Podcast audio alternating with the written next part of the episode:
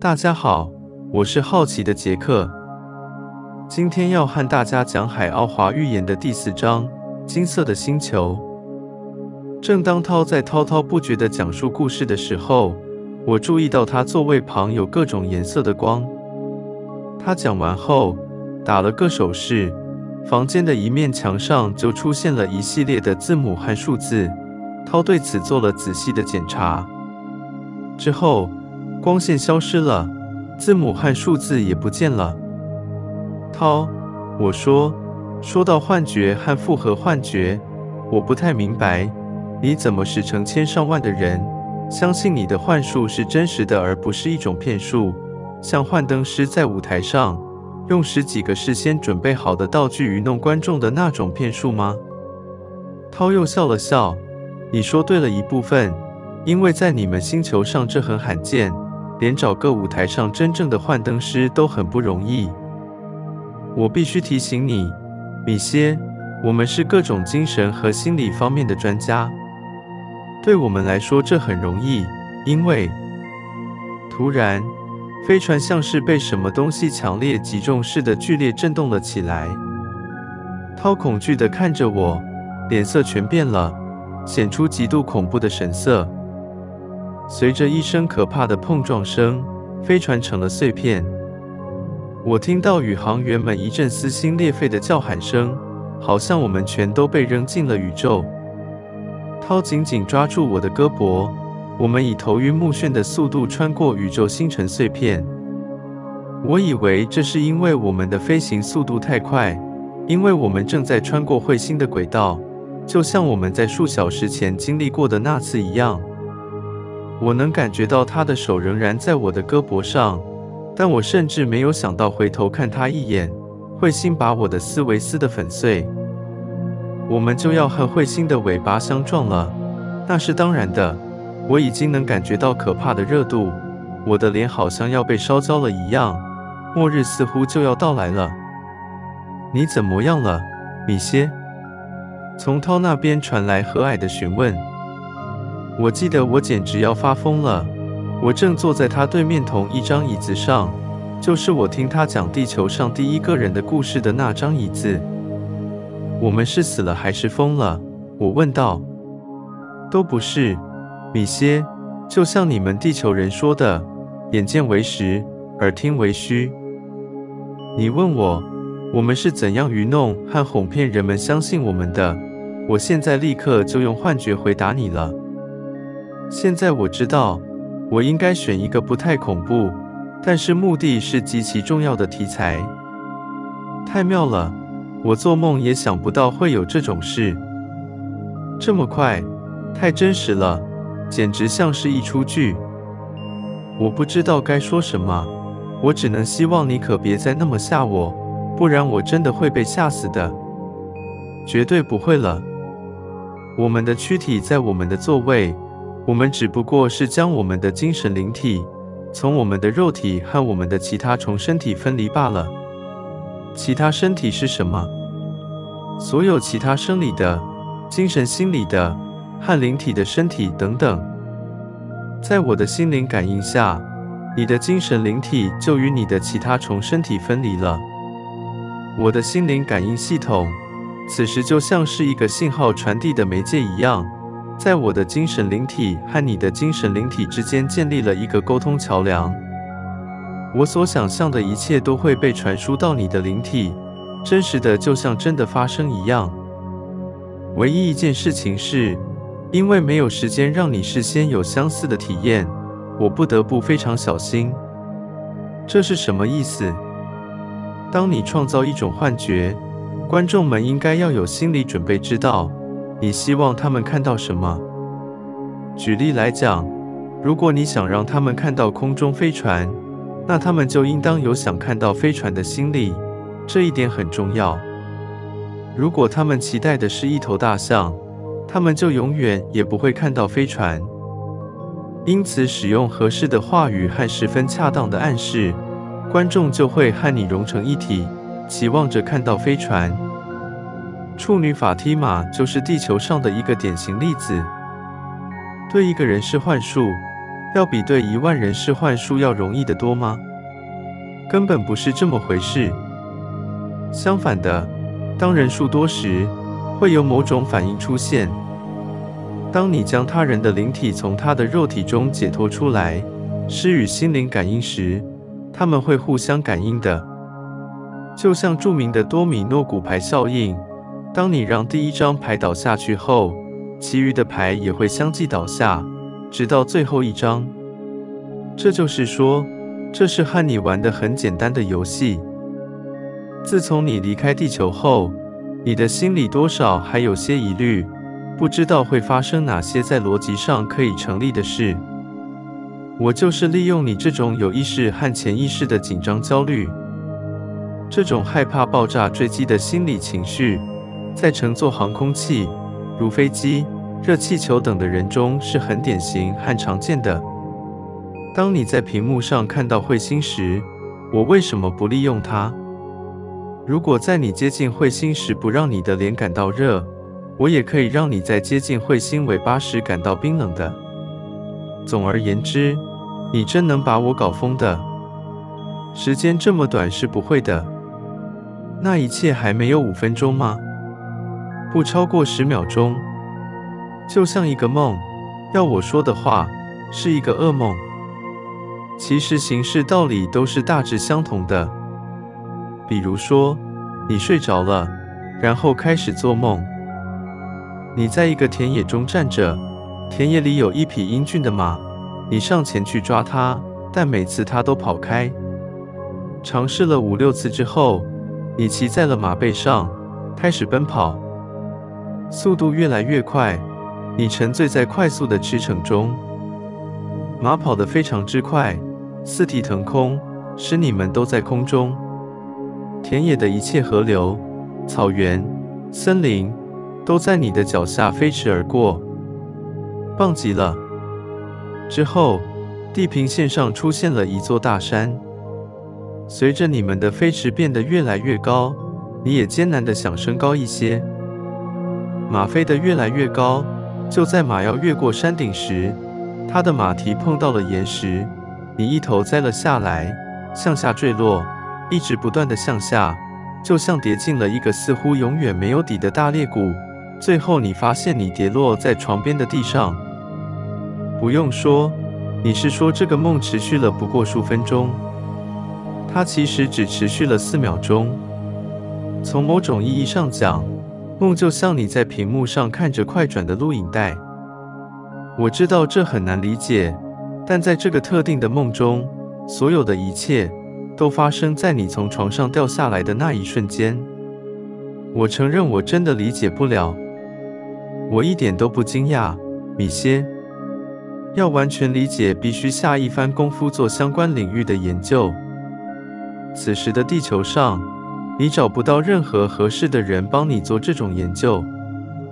现在，梦不是我们要谈的重点，米歇。但如果你在与我们一起旅行的数小时内却不理解它的道理，那你就不会在知识方面有所进步。这才是真正重要的。现在我来解释一下我们带你去海奥华的真正动机。我们要托付给你一个任务，就是你回去之后要写一本或数本书来报告这一路的所见所闻。你现在意识到了，我们观察你们地球人的行为已经有成千上万年了。有部分人现在已经处在接近历史性的重要关头，我们认为我们该帮助他们。如果他们愿意听从劝告，我们保证他们会回到正确的轨道，进入高一级的灵体进化轮回。这就是为什么我们要挑选你。可是我不是作家，你们为什么不挑个作家、名人或一些有名的记者？涛对我的激动笑了笑。可能写的那些作家已经死了。我说的是柏拉图和维克多·雨果。他们依然会用过多的文体点缀报道事实。我们需要的是尽可能准确的报道。那你们就需要一个记者吧，米歇。你心里明白，你们地球上的记者们重视的是骇人听闻和一鸣惊人的报道，他们常常歪曲事情的真相。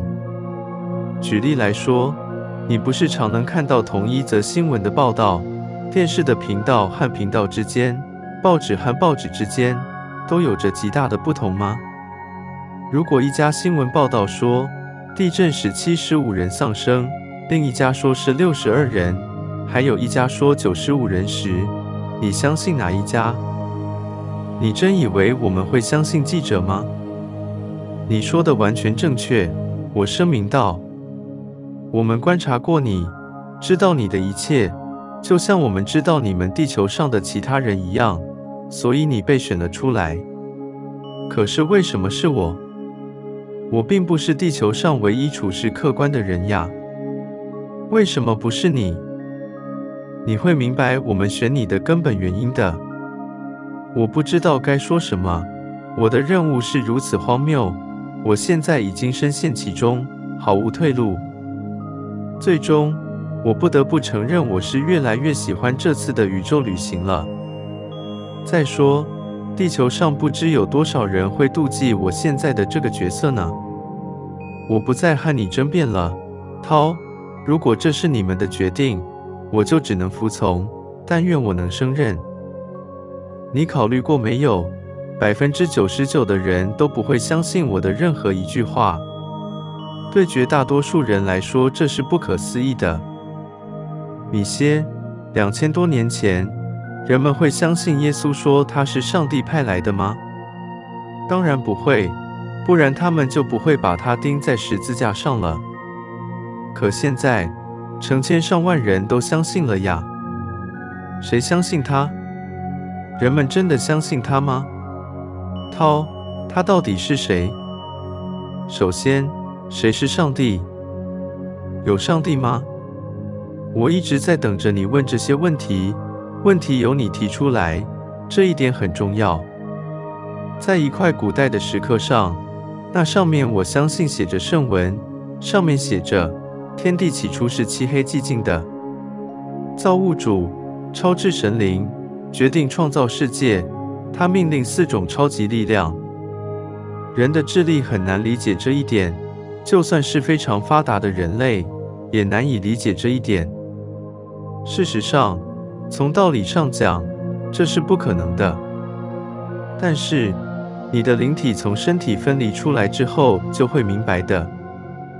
你看，我说的太多了，我们回到最初的话题上吧。最初，一切皆无，只有一个神灵。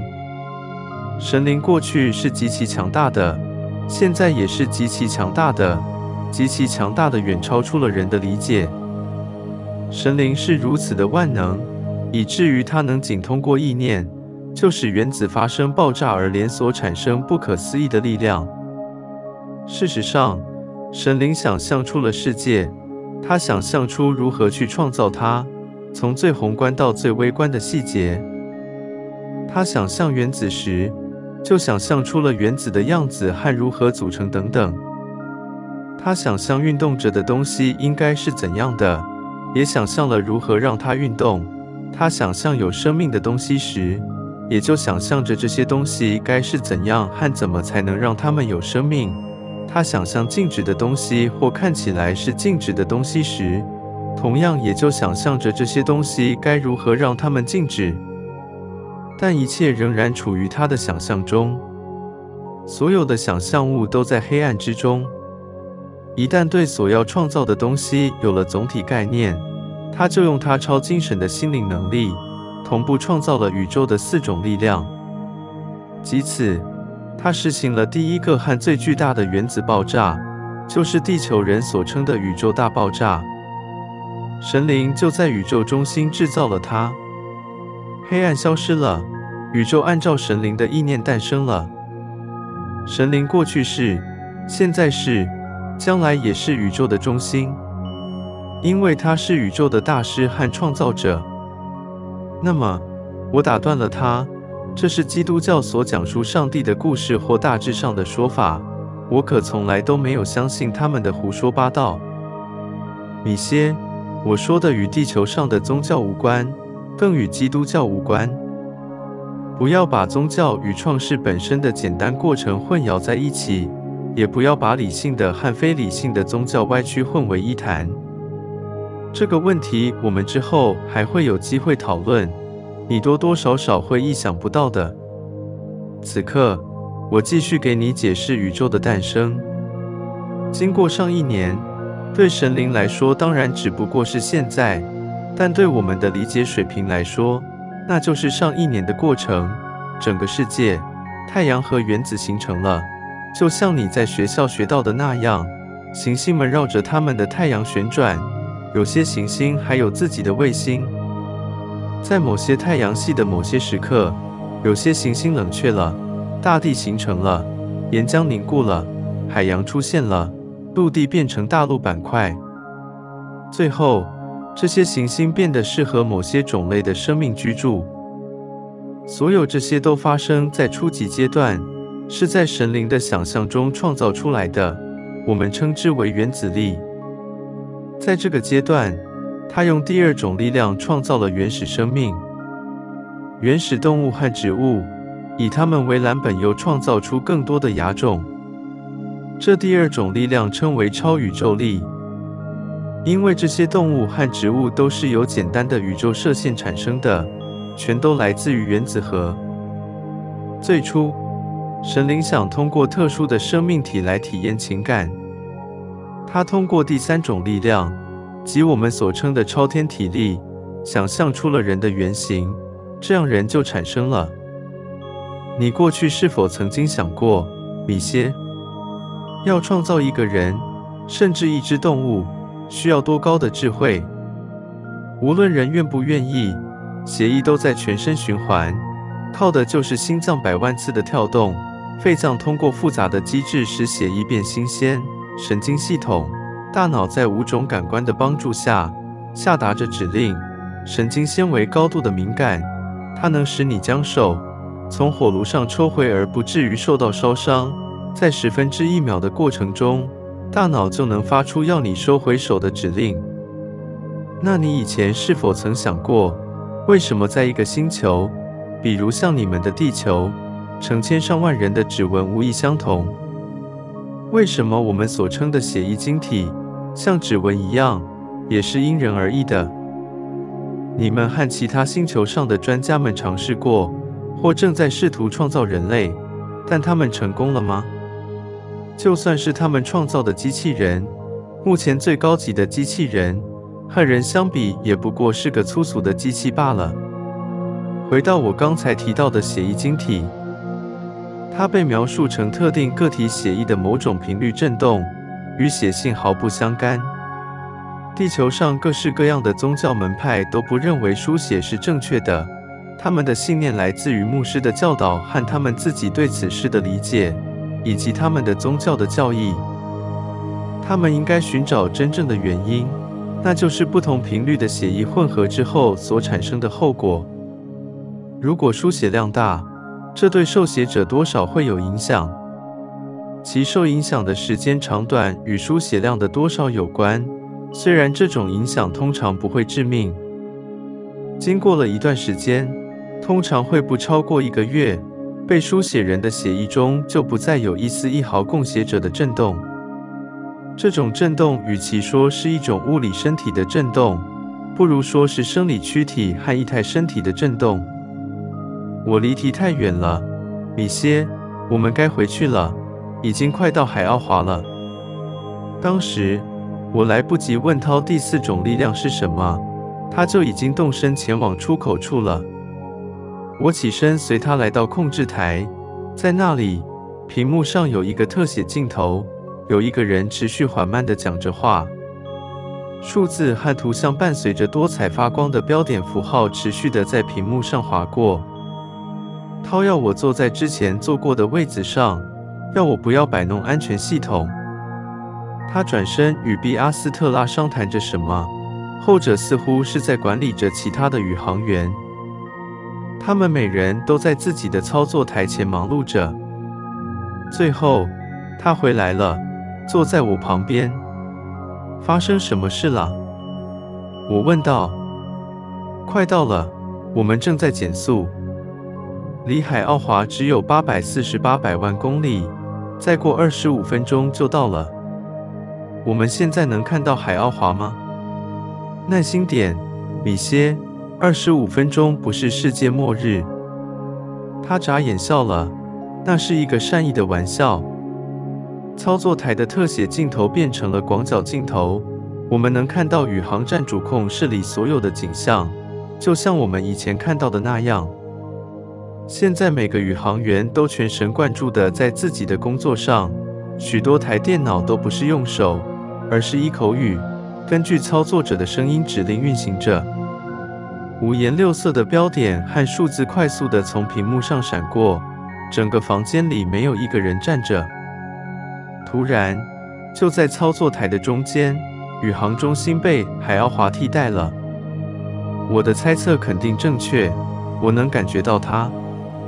涛立刻用心灵感应肯定了我的判断，使我更坚信无疑了。随着继续飞行，海奥华在屏幕上越来越大。我一眼不眨地盯着屏幕，眼前展现的是无比漂亮的景象。最初。在我脑子里闪过的第一个词是光辉灿烂，接着另一个词又冒了出来，那就是金色。但是，这种颜色产生的效果是语言无法形容的。如果硬要找个合适的词描述一下的话，那大概就是发光的金色蒸汽。事实上，就好像一个人投入了一个光辉四射的金色泳池。空气中到处都是金色细微的尘埃。我们朝着海奥华缓缓下降，控制台的样子看不到了，取而代之的是陆地的轮廓。地平线上一片海洋，其中散布着许多各色的岛屿。离海奥华越近，看得也就越清楚。下降时，摄像机停止了工作，我后来才知道原因。当时感受最深的是眼前的颜色，使我都眼花缭乱了。所有的颜色在每一种色调上，都比我们地球上的还清晰鲜明。比如淡绿色几乎发着光，它反射出的是淡绿色的光芒；深绿色却相反，它保持着它的颜色。这个感受极其难以描述。因为这儿的颜色没办法用地球上任何已知的颜色来比拟。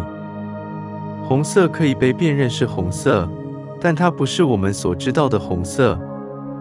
在涛的语言里，有一个词给地球和其他与地球相似的星球上的颜色下了一个定义。我们的颜色是 Cobalt Alpha，我将它翻译成暗色，而它们的颜色是 Thiasolacavinici。意思是它们本身放射出自己的颜色。我的注意力又被吸引到了屏幕上，一个像蛋一样的东西。对，是蛋。我能看到地面上面有蛋，有些蛋面上一半有蔬菜，一半是光秃秃的。有些蛋似乎比另一些大一点，有些蛋倒着，而另一些竖直着。有个看起来似乎较尖的末端朝向天空。我被这景色惊住了。我转身朝向涛，正想问他这些蛋的事情时，屏幕上突然出现了一个圆形的格子，由数个大小不同的圆球形建筑物围绕着。稍远处有更多的蛋，这些蛋大极了。我认为这些圆球体就是我们这种宇宙飞船。对，没错。涛在他的座位上说。这圆形的格子就是飞船很快就要降落的着陆点。我们现在正在下降。那些巨大的蛋，它们是什么？涛笑了，是建筑物，米歇。但现在有更重要的事情要对你解释。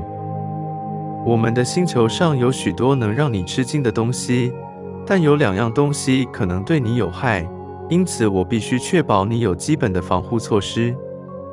海奥华的重力与地球不一样，在地球上你有七十公斤，但在这里你就只有四十七公斤。离开宇宙飞船时，如果不小心，你就会失去平衡，你可能会因跨步太大摔一跤而受伤的。这我不明白，因为在飞船里面我感觉还不错。我们调节过飞船里的重力，使它和地球上的一样或大致相同。否则，你会感到极其不舒服，因为按照你的个头，你会有六十公斤的额外体重，那远大于你的正常体重。确实，在这种重力下，我们的身体会重一些，但我们发挥了我们的部分抗重力技术，这样我们不但不会不舒服。同时还能看到你能在我们之间轻松的活动，一种轻微的震动提示着我们已经着陆了。这次超乎寻常的旅程告一段落，我就要将我的脚踏上另一个星球了。第二点，涛接着说，你必须要戴上一个面罩，至少要暂时戴一会，因为光的颜色和强度对你是有害的，就像你喝了过度的酒一样。颜色是光子振动，它会作用于你身体里的某些点位。在地球上，这些点位没有怎么被激活和发生作用，所以在这里你会感到不舒服。我座位上的安全立场已经被解除，我又能自由自在地活动了。屏幕上没有了任何景象，但宇航员们仍然都在忙碌着。涛带我来到我之前躺了三个小时的那个房间，取了一个面罩让我戴上。这个面罩很轻，只将我的脸从额头到鼻子下方遮住。走吧，米歇，欢迎来到海奥华。出了飞船，沿着一条小道没走多远，我就感觉到身体变轻了。虽然多少有些不自在，因为我有几次失去了平衡。